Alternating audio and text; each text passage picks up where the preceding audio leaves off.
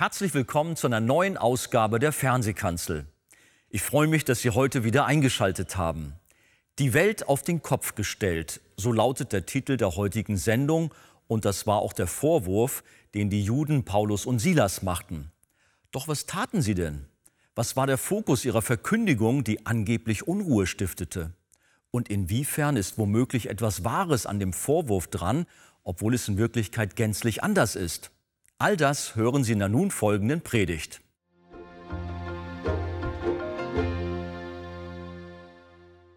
Lass uns doch noch mal aufstehen und noch einen weiteren Abschnitt lesen. Apostelgeschichte 17, Vers 1 bis 9. Sie reisten aber durch Amphipolis und Apollonia und kamen nach Thessalonik, wo eine Synagoge der Juden war. Paulus aber ging nach seiner Gewohnheit zu ihnen hinein und redete an drei Sabbaten mit ihnen aufgrund der Schriften, indem er erläuterte und darlegte, dass der Christus leiden und aus den Toten auferstehen musste und sprach, dieser Jesus, den ich euch verkündige, ist der Christus. Und etliche von ihnen wurden überzeugt und schlossen sich Paulus und Silas an. Auch eine große Menge der gottesfürchtigen Griechen sowie nicht wenige der vornehmsten Frauen. Aber die ungläubigen Juden wurden voll Neid und gewannen etliche boshafte Leute vom Straßenpöbel, erregten einen Auflauf und brachten die Stadt in Aufruhr, und sie drangen auf das Haus Jasons ein und suchten sie, um sie vor die Volksmenge zu führen. Als sie sie aber nicht fanden, schleppten sie den Jason und etliche Brüder vor die Obersten der Stadt und schrien, diese Leute, welche in der ganzen Welt Unruhe stiften, die sind jetzt auch hier. Jason hat sie aufgenommen und doch handeln sie alle gegen die Verordnung des Kaisers, indem sie sagen, ein anderer sei König, nämlich Jesus. Sie brachten aber die Menge und die Stadtobersten, welche dies hörten, in Aufregung, sodass sie Jason und die übrigen nur gegen eine Bürgschaft freigelassen haben. Amen. Nehmen wir Platz und wir wollen uns das anschauen. Überall ist Segen, überall ist Lehre, überall ist Unterweisung, Ermahnung und auch Orientierung. Also, jetzt hat der Apostel und Silas und alle, die mit ihm waren, die Stadt Philippi in Frieden verlassen können nach diesen schlimmen und guten Erlebnissen. 150 Kilometer südwestlich von Philippi war ihre nächste Station, die berühmte Stadt Thessalonik oder Thessaloniki. Obwohl von Philippi ausgewiesen, gehen sie in die nächste Stadt. Und liebe Geschwister, wir dürfen nicht vergessen, was die Apostel ihr Einsatz in Philippi gekostet hat. Man hatte ihnen öffentlich die Kleider vom Leib gerissen, sie mit Ruten geschlagen, sie misshandelt und in den innersten Kerker geworfen und das noch nicht genug, dort hatte man sie auch noch gefesselt. Und dennoch machten die beiden weiter. Das ist, das ist enorm. Ich weiß nicht, ich muss ganz ehrlich sagen, ich habe ja auch schon viele Missionsreisen machen dürfen, auch in entlegene Gegenden dieser Erde mit mancherlei Widerstand und Gefahr verbunden, mit beinahe Abstürzen. Aber ich muss ehrlich sagen, ich bin noch nie wegen des Evangeliums verprügelt worden. Ich will es nicht zu laut sagen. Ich war noch nie im Gefängnis wegen des Evangeliums. Und ich muss ganz ehrlich sagen, mir ist es sehr gut gegangen.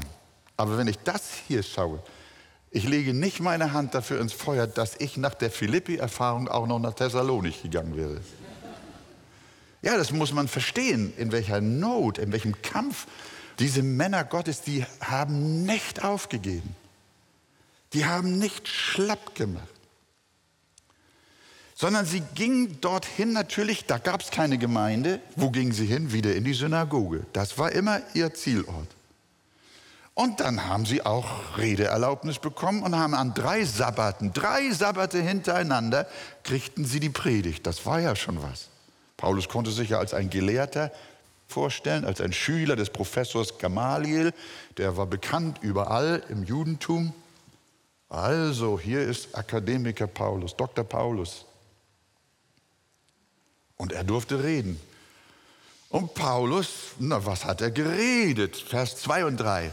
Er redete an drei Sabbaten mit ihnen aufgrund der Schriften. Das ist ganz wichtig. Aufgrund der Schriften. Nicht Neues Testament, das war ja noch nicht.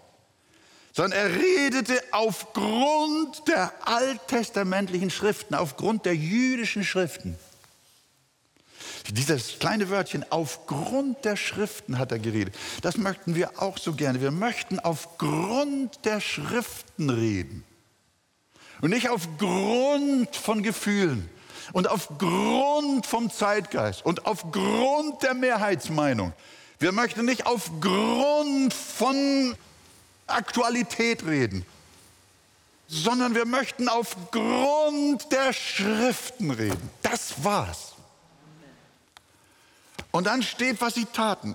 Er erläuterte und legte dar, dass der Christus leiden und aus den Toten auferstehen musste.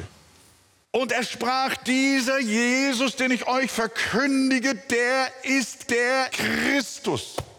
Merkt ihr, wie konzentriert dieser Mann Gottes, der Bote des Herrn, am Evangelium blieb, wie er Christus als den Messias und Heiland der Welt im Fokus hatte. Er erläuterte die Schriften, er legte sie dar und verkündigte, dass dieser Jesus, den ich euch verkündige, der Christus ist. Paulus spielte ihnen nicht Gitarre vor. Er machte auch kein Kleinkunsttheater, sondern er verkündigte Christus. Heute geht die Tendenz eher dahin, lieber Christus zu vermeiden, als ihn zu predigen. In Zeiten der Religionsverständigung stört er nur. Man möchte immer das Gemeinsame betonen. Und da passt Jesus nicht rein.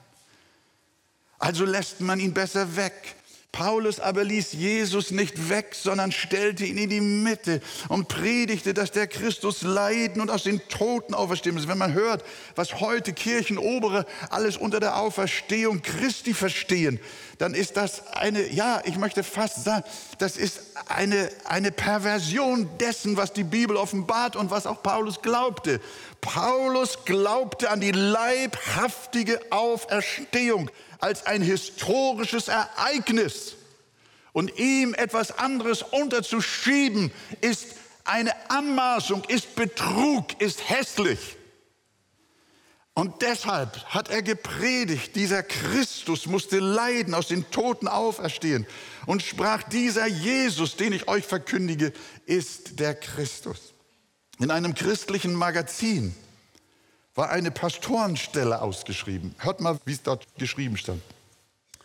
Er bzw. sie als künftiger Pastor oder Pastoren sollte innovativ sein, fortschrittlich denken, die Gemeinde in ihrer Vielfalt fördern, teamfähig sein und organisatorische Fähigkeiten besitzen. Respektvoll und menschlich sollte er oder sie sein.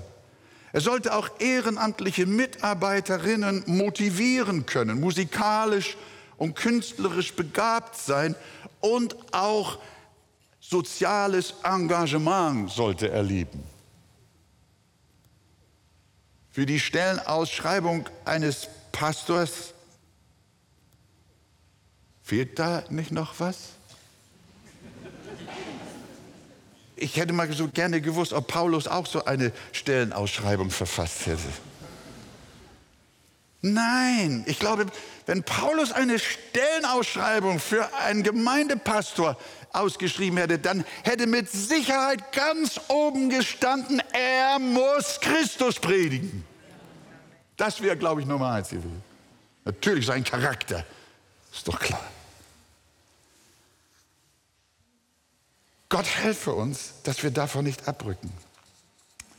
Was machte die Predigt, diese Christus konzentrierte Predigt mit den Hörern? Etliche wurden überzeugt und schlossen sich Paulus und Silas an. Auch eine große Menge der gottesfürchtigen Griechen sowie nicht wenige der vornehmsten Frauen. Aber die Juden, die sich weigerten zu glauben, wurden voll Neid und gewannen etliche boshafte Leute vom Straßenpöbel, erregten einen Auflauf und brachten die Stadt in Aufruhr. Und sie drangen auf das Haus des Jason ein und suchten sie, um sie vor die Volksmenge zu führen. Bei Jason wohnte vermutlich das Apostelteam. Da war keine Lydia. Möglicherweise hatte auch der Jason sich als erstes in Thessalonik bekehrt. Wir wissen das nicht genau. Das wird uns nicht so berichtet wie in Philippi. Auf jeden Fall gab es den Jason. Einige Ausleger vermuten, dass er wohl Besitzer einer Pension gewesen ist und die Apostel bei ihm anklopfen, ob sie Herberge finden können in Thessalonik. Und nun haben sie dort genächtigt und dann ist der Pöbel dorthin gegangen und hat natürlich Paulus und Silas da finden wollen. Die waren aber gerade nicht zu Hause. Wir wissen später, dass Paulus in dieser Stadt Thessalonik auch als Zeltmacher gearbeitet hat. Hat vielleicht gerade Zelte irgendwo geknüpft. Er war nicht bei dem Jason in der Herberge. Also haben sie in Ermangelung der Anwesenheit der Apostel den Herbergsvater selber geschnappt und den Jason festgenommen. Schleppten sie den Jason und auch noch verbliebene Brüder, die im Haus waren, zu den Obersten der Stadt und schrien, diese Leute, die die ganze Welt in Aufruhr versetzen, sind jetzt auch hier. Wir sehen, liebe Gemeinde, in Thessalonik verläuft die Mission kaum anders als in Philippi. Das ist immer dasselbe Bild.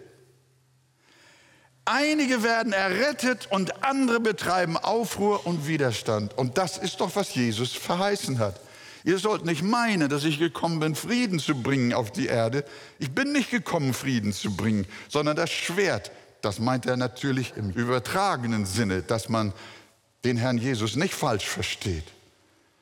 Denn ich bin gekommen, den Menschen zu entzweien mit seinem Vater und die Tochter mit ihrer Mutter und die Schwiegertochter mit ihrer Schwiegermutter und des Menschenfeinde werden seine eigenen Hausgenossen sein. Und das ist damals beim Paulus so gewesen, ist bis heute so. Und das wird sich auf dieser Erde auch nicht ändern, bis Jesus wiederkommt. Und der Vorwurf lautet, ein interessanter Vorwurf, diese Leute, die die ganze Welt in Aufruhr versetzen, die sind jetzt auch hier. Man kann auch übersetzen, die, die die Welt auf den Kopf stellen, so sagen es gern die englischen Übersetzungen, sind jetzt auch hier. Sie betrachteten die Apostel als solche, die die Welt auf den Kopf stellen. Und so war es immer. Man behauptet immer, die Christen sind schuld an der Unruhe und den Unfrieden und an den Katastrophen und an den Verbrechen. Diese sind es, die die Welt auf den Kopf stellen. Wenn irgendein Verbrechen oder eine Katastrophe in der Welt war, dann hatten die Christen die Schuld. Es war der Imperator Nero selbst, der Rom in Brand steckte, aber es wurde hartnäckig behauptet, es waren die Christen. Obwohl der Herr Jesus, ihr Meister, niemals Böses, sondern den Menschen immer nur Gutes getan hat, hat man ihn dennoch gesteinigt, sodass Jesus sie fragte, viele gute Werke habe ich euch erzeigt vom Vater. Um welches dieser Werke willen wollt ihr mich steinigen? Die Botschaft des Evangeliums richtet sich doch gegen Hass und gegen Feindschaft. Sie verkündet doch Liebe und Vergebung. Warum stellt man die Kinder Gottes, die Wiedergeborenen des Herrn, mit Terroristen auf eine Stufe? Warum nennt man sie gefährliche Fundamentalisten?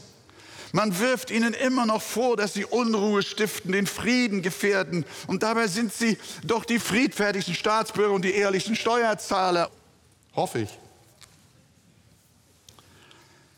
Statt Revolte beten Sie doch lieber für die Obrigkeit. Nein, Gottes Kinder stellen die Welt nicht auf den Kopf. Es ist umgekehrt, liebe Geschwister. Sie stellten die Welt wieder vom Kopf auf die Füße. Denn nicht Paulus hat die Welt auf den Kopf gestellt in Thessalonik, sondern das haben zuvor schon Adam und Eva getan. Das hat schon der Teufel getan. Er hat die Welt auf den Kopf gestellt. Seit der Sünde steht die Welt Kopf, wirklich Kopf. Und Jesus hat sie wieder auf die Füße gestellt. Er hat sie wieder zurechtgerückt. Was nach oben gehört, ist wieder oben. Und was nach unten gehört, ist wieder unten. Seit Jesus ist Wahrheit wieder Wahrheit und Lüge wieder Lüge. Aber die Welt sieht es umgekehrt. Sie meint, Christus und seine Jünger hätten alles auf den Kopf gestellt. Wir haben uns so an die menschliche Schande gewöhnt, dass der Unglaube als normal gilt und der Glaube als unnormal. Aber Freunde, es ist umgekehrt. Der Glaube ist normal und Unglaube, das ist unnormal. Nicht wir Menschen sind die Herren, sondern Gott ist der Herr. Wir haben mit unserer Sünde alles durcheinander gebracht. Das sehen wir jeden Tag. Und dieses Tovabu hat Jesus Christus für die, die an ihn glauben, wieder in Ordnung gebracht. Das Evangelium stellt nichts auf den Kopf, sondern das Evangelium stellt das, was auf dem Kopf steht, wieder auf die Füße. Könnt ihr Amen dazu sagen? Das ist völlig andersrum. Die Gottlosigkeit ist es, die alles auf den Kopf stellt. Das Evangelium bereinigt. Das Evangelium ordnet, stellt wieder her. Es rückt zurecht und bringt Heilung und Heil. Das Evangelium verändert nicht als erstes die große, weite Welt, sondern das Evangelium verändert. Und mein Freund, jetzt hört du ganz persönlich noch ein wenig zu. Verändert deine kleine Welt. Du sagst, bei mir steht alles auf dem Kopf. Das kann ich verstehen. Aber sage nicht, seit meine Frau sich bekehrt hat, ist bei uns in der Familie alles durcheinander. Nein, deine Frau, die ist gerade dabei, bei dir zu Hause aufzuräumen. Hast du das gemerkt? Deine Frau, die gestern Jesus angenommen hat, die bringt wieder Licht in eure Familie. Das Böse und die Sünde, der Betrug und die Unehrlichkeit, die Untreue, die Hintergehungen werden bei Namen genannt. Wenn das Evangelium in deine Familie kommt, dann kommt nicht Unruhe im wirklichen Sinn in deine Familie, sondern dann will sich Ordnung und Gerechtigkeit und Wahrheit und Segen und Leben breit machen. Wenn das Evangelium kommt, wenn Gottes Kinder kommen, wollen sie nichts auf den Kopf stellen, sondern wollen die Ordnungen des Herrn verkündigen in Jesu Christi Namen. Amen. Amen. Das, liebe Gemeinde, dürfen wir erkennen. Als der Kerkermeister bekehrt wurde, als er errettet wurde, wurde seine Familie umgekrempelt. Wenn Jesus, wenn seine Gnade in dein Herz strömt, dann wird dein Denken umgekrempelt. Deine Hoffnungen und deine Ziele verändern sich diametral.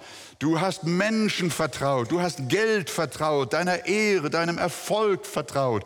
Du strebst nach Gesundheit und baust darauf dein Leben auf. Aber jetzt ist Jesus das Zentrum deiner Hoffnungen und Ziele. Deine Freuden und Vorlieben haben sich verändert. Jetzt lebst du in reinster Freude und folgst dem Herrn Jesus nach. Früher waren die Drogen und Alkohol bei dir auf dem Tisch. Das ist verschwunden. Jetzt liegt die Bibel da. Und du sagst, ich muss in die Kirche gehen während du zuvor ganz andere Orte aufgesucht hast. Deine Ehe und Familie wird neu, dein Lebensstil ändert sich, dein ganzes Leben wird buchstäblich vom Kopf auf die Füße gestellt. Und davor sollst du dich nicht fürchten, nicht Christen und ihr Evangelium beschimpfen, sondern du sehnst dich doch nach einem neuen Leben. Lass die Botschaft rein in dein Herz, rein in dein Leben, hinein in deine Familie und dann wird alles, was bei dir auf dem Kopf steht, wieder vom Kopf auf die Füße gestellt. Ein neues, geordnetes Leben gehört denen, die Jesus folgen. Oh, ich bin so richtig voll Freude, ihr Lieben. Ja, das ist die Botschaft. Das ist die Wahrheit. Das ist das Leben. Halleluja. Und wir lassen uns das nicht auf den Kopf stellen, nicht wahr? Durch Verfolgung in die nächste Stadt. Ja, Jason kam nur gegen eine Bürgschaft frei. Und Paulus und Silas mussten noch in derselben Nacht Thessalonik verlassen. Die konnten nicht mehr zu Jason gehen. Und wo sind sie weiter hingezogen? Was war die nächste Station? Die haben wieder nicht auf. Wieder mussten sie fliehen, wieder mussten sie Thessalonik verlassen, obwohl sie da längere Zeit waren als nur drei Wochen. Das geht aus den Briefen hervor. Aber es ist interessant, es gibt ja zwei Briefe dann später an die Thessalonicher Gemeinde. Paulus musste da auch wieder abhauen, aber zurück blieb eine wunderbare Gemeinde. Ihr müsst diesen Brief mal lesen. Vielleicht sollten wir das mal. Da schreibt er im ersten Brief an die Thessalonicher, Kapitel 2. Da erinnert er sich in seinem Brief an seine Erlebnisse dort in Thessalonik. Da sagt er, denn ihr wisst selbst, Brüder, dass unser Eingang bei euch nicht vergeblich war, sondern obwohl wir zuvor gelitten hatten und misshandelt worden waren in Philippi. Wie ihr wisst, gewannen wir dennoch Freudigkeit in unserem Gott, euch das Evangelium Gottes zu verkünden unter viel Kampf. Da neige ich mich vor solchen Dienern Gottes. Noch mehr vor dem lebendigen Gott, der ihnen eine solche Kraft verliehen hat. Nach diesem Theater in Philippi, nach dem nächsten Theater in Thessalonik, ziehen sie unerschrocken weiter nach Beröa. Und was sie da erleben, ja, das wollen wir nächsten Sonntag sehen. Nicht wahr? So geht es weiter, bis der ganze Erdkreis mit dem Evangelium erfüllt war. Auch wenn es in Thessalonik wieder nach Niederlage aussah, hatte Paulus auch dort eine unauslöschliche Spur hinterlassen. Und so, liebe Gemeinde, lasst uns aus diesen Briefen lernen. Lasst uns niemals aufgeben. Auch nicht, wenn wir schon ein paar Jahre auf dem Buckel haben. Wir möchten auch bis zum letzten Atemzug nichts anderes wissen als Christus, den Gekreuzigten. Ob Menschen es hören wollen, ob sie aufbegehren, ob sie Aufruhr machen, uns interessiert das überhaupt nicht, sondern wir möchten durch Gottes Gnade und aus einem brennenden Herzen der Liebe heraus Diener des Allerhöchsten sein und Jesus Christus als den Erlöser und Retter von bußfertigen Menschen predigen. Das war so, das ist so und dabei soll es in unserem Leben bleiben. Und alles Volk sagt Amen.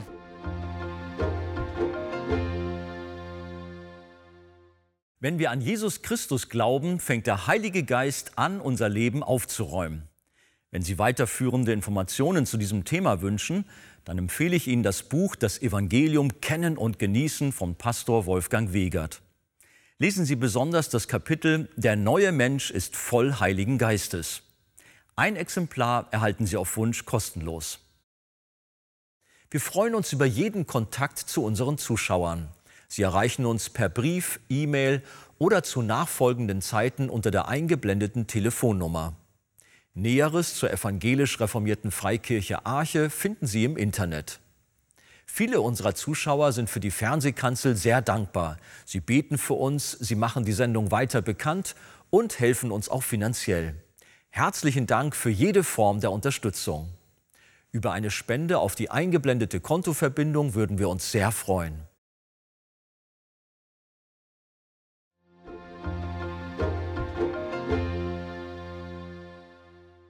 Liebe Zuschauer, wie Sie wissen, ist die Arche weltweit auf verschiedenen Missionsfeldern tätig und hilft Menschen in Not nachhaltig und effektiv. Besonders auch Kindern, die unter Armut, Krankheit, Bildungsmangel und Obdachlosigkeit leiden. Helfen auch Sie mit, diesen Kindern zu Weihnachten eine große Freude zu machen und unterstützen Sie unsere Aktion Hoffnung für Kinder. Einen Einblick in diese Arbeit gibt Ihnen der folgende Kurzfilm. Mit Ihrer Spende machen Sie diese wichtige Hilfe möglich. Wir sagen Ihnen herzlichen Dank.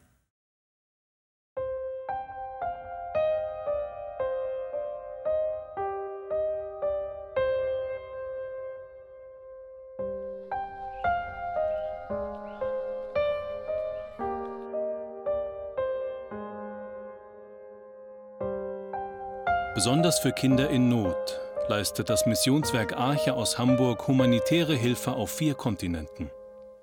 In Brasilien, Indien, Myanmar, Afrika, in der Ukraine und in Russland werden Suppenküchen sowie verschiedene Projekte für Waisen- und Straßenkinder unterstützt. Bedürftige und kinderreiche Familien werden mit Lebensmitteln versorgt.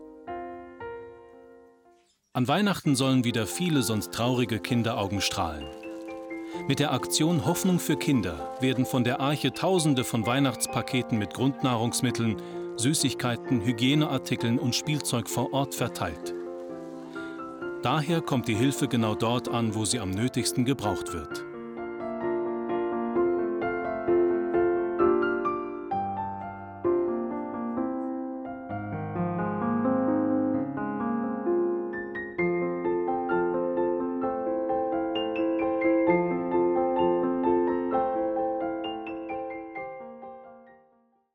In der Predigt haben wir gehört, dass wir Jesus Christus als Herrn und Retter verkündigen sollen, ganz gleich wie die Welt darauf reagiert. Wie das anhand der ganzen Bibel möglich ist, können Sie auch bei unserem neuen Weihnachtsmusical Herr der Geschichte hören.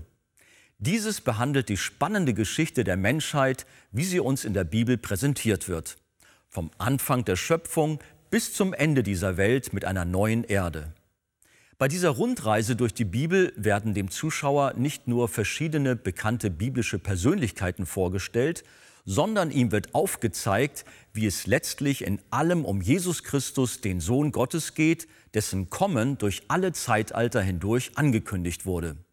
Das Kind in der Krippe kam als Licht in die Finsternis dieser Welt, damit jeder, der an ihn glaubt, nicht verloren geht, sondern das ewige Leben hat.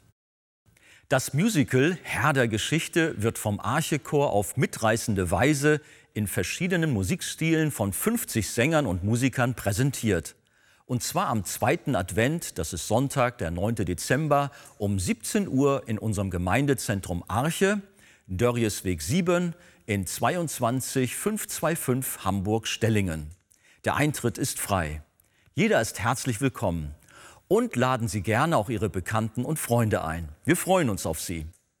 Nun verabschiede ich mich von Ihnen. Auf Wiedersehen. Vielen Dank, dass Sie dabei waren.